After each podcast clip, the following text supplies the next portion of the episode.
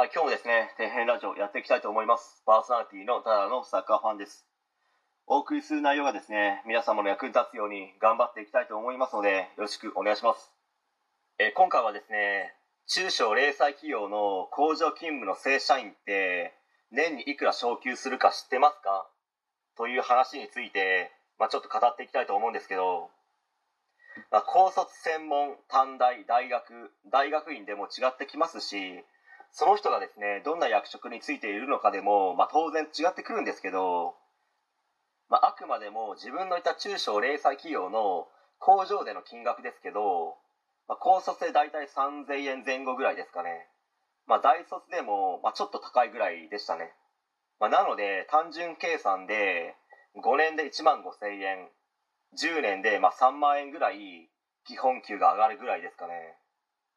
まあ、当然民間企業なので業績が悪くなれば、まあ、賞与ですね。ボーナスが減ることもあるわけですので、まあ、なかなか辛い勤務形態ですよね、まあ、工場となるとですねリーダーとか主任だとかの役職についている人もいるんですけど、まあ、手当はいくらぐらいだと思いますかね。まあ、何回も言いますけどあくまでも自分のいたですね工場での話ですので、まあ、他の工場はもっと待遇はいいかもしれないですね、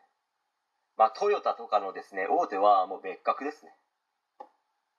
まあ、リーダーがですね月に3000円で主任の手当が月に5000円だったと、まあ、本人が言ってましたね、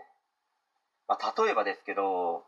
IT 企業のリーダーとか主任とかになると、まあ、それも企業によって違うと思いますけどいきなり年収で何百万とか収入が増える人も実際いるんですよね。すごい差ですよねこれって、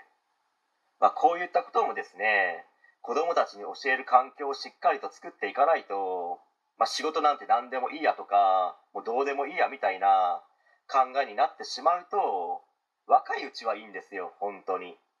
けどある程度の年齢になった時に後悔する可能性があるわけですので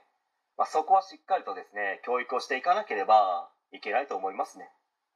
ま、誰が一番ですね悩み苦しみ辛い思いをするのかといったら皆さんの子供たちなわけですので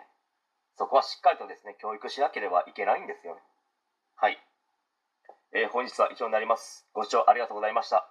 できましたらチャンネル登録の方よろしくお願いします。